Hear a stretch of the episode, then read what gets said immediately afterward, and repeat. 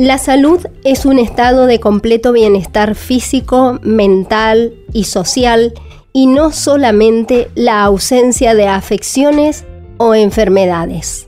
En sus 25 años, Todo Salud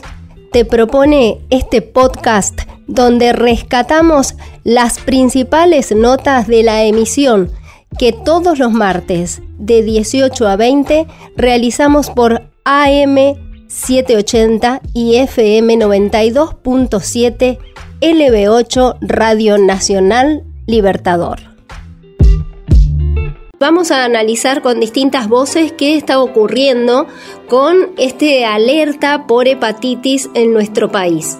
Ayer autoridades del Ministerio de Salud de la Nación mantuvieron un encuentro con representantes de distintas sociedades científicas en donde quedó establecida una mesa de trabajo conjunta que tendrá como objetivo realizar un seguimiento epidemiológico y analizar en profundidad los casos sospechosos de hepatitis aguda grave de origen desconocido en la población pediátrica.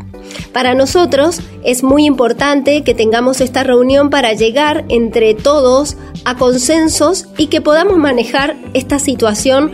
en conjunto, afirmó la secretaria de Acceso a la Salud, Sandra Tirado, al inicio de este encuentro que contó con la presencia de representantes de la Sociedad Argentina de Infectología, la Sociedad Argentina de Transplantes, la Sociedad Argentina de Hepatología, y del Comité de Patología, de Epidemiología, de Infectología, de Emergencias y Cuidados Críticos, además de la Comisión Directiva de la Sociedad Argentina de Pediatría.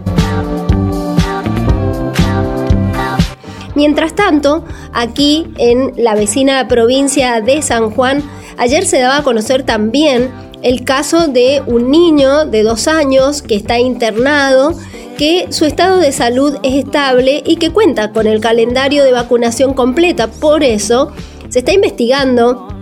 a qué corresponde esta situación hepática grave que está sufriendo. Vamos a escuchar los conceptos de la jefa de epidemiología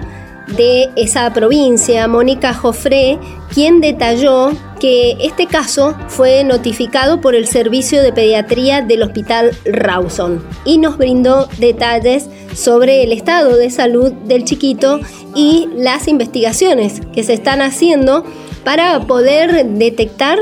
de qué tipo de hepatitis se trata. En el marco de la alerta a nivel mundial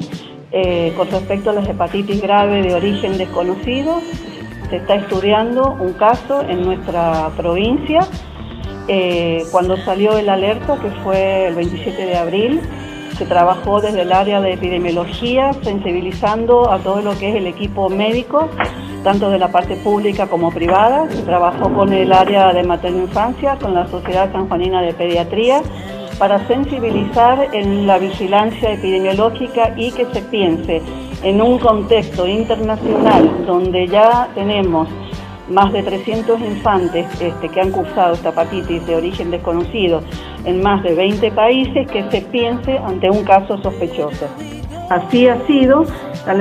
es, así que el día lunes se notifica desde el Hospital de Niños, desde el Hospital Rawson, un caso sospechoso al área de epidemiología y desde ahí se inicia toda la eh, toda la investigación. Se puede decir la edad, eh, tiene dos añitos, el departamento no, porque forma parte de la historia clínica del paciente. Bueno, ustedes recuerden que esto lleva un proceso de investigación epidemiológica. Los primeros resultados de los análisis que han abordado acá en el hospital de niños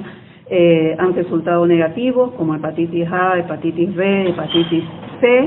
También se le realizó citomegalovirus y Epstein-Barr. Destacar también que el niño se encuentra correctamente vacunado con sus vacunas eh, acorde a la edad, hepatitis A y hepatitis B. Bueno, de las hepatitis en general, este, fatiga, puede tener pérdida del apetito, dolor abdominal, eh, a medida que va evolucionando la, la, piel o la parte blanca del ojo se pone amarilla,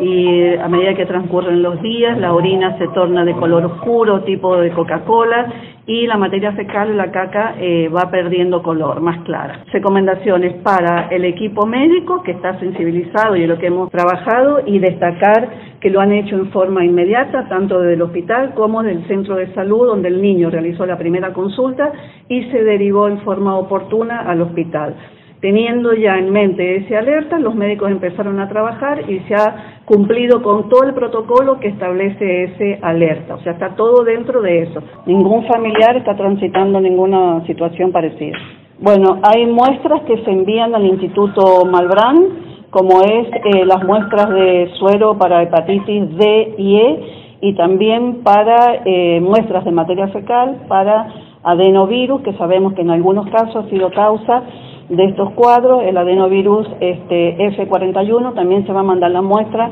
al Instituto Malbrán. Eh, con respecto a la prevención, ya se está trabajando desde abril que salió el alerta, desde el área de eh, prensa del Ministerio de Salud han salido las recomendaciones para la población en general, que son las mismas que ya venimos trabajando, el cuidado de manos, eh, el lavado de manos, perdón, y todas las recomendaciones que han sido publicadas desde que salió el alerta. Y finalmente creemos conveniente hacerles llegar la palabra de un especialista en nuestra provincia. Me refiero al doctor Carlos Spool, quien es el jefe del programa que aborda las hepatitis en nuestra provincia. Esta es la opinión que él nos ofrecía respecto de estos casos que han alarmado a muchas familias en nuestro país, pero que según se dice desde el gobierno nacional, por ahora estamos refiriéndonos a casos esperables. Referido a los casos de hepatitis aguda grave de origen desconocido en la población pediátrica, que en este momento en el mundo hay más de 230 afectados y son todos menores de 16 años, de un mes a 16 años de edad. Eh, es importante, eh, es importante saber que sobre todo los papás tienen que estar alertas frente a la presencia de los, de los síntomas y signos más característicos de, una hepatitis, ¿no es cierto? Como es eh, la pérdida del apetito, puede ser la presencia de vómitos, orina oscura,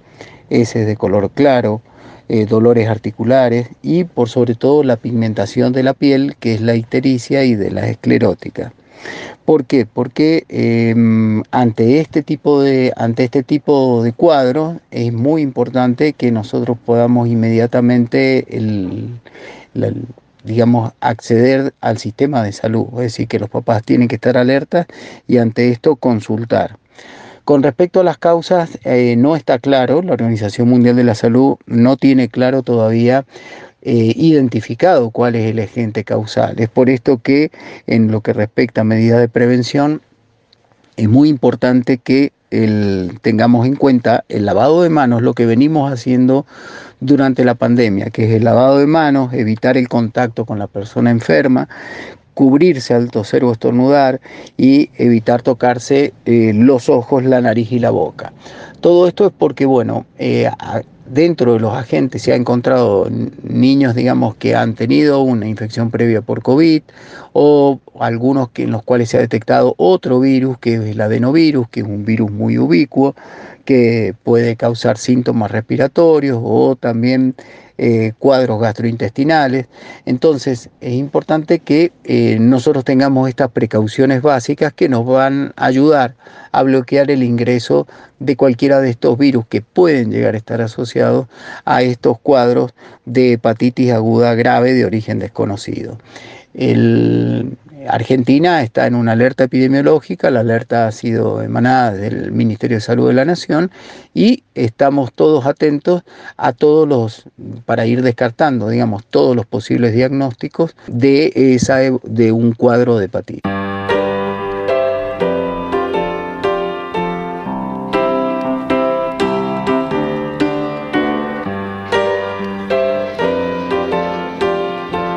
Debemos tener en cuenta que a pesar de lo que dice el Ministerio de Salud de la Nación y lo que nos explicaba el doctor Carlos Spool, hay una alerta epidemiológica en otros países del mundo. y los casos que se han notificado en nuestro país han hecho que se decida fortalecer una estrategia de vigilancia para este tipo de eventos. Y en este sentido, en la mesa de trabajo que les comenté al iniciar este bloque, se acordó establecer parámetros más específicos para definir los criterios de gravedad de cada caso, recordando que la mayoría de estos cuadros se presentan de forma leve.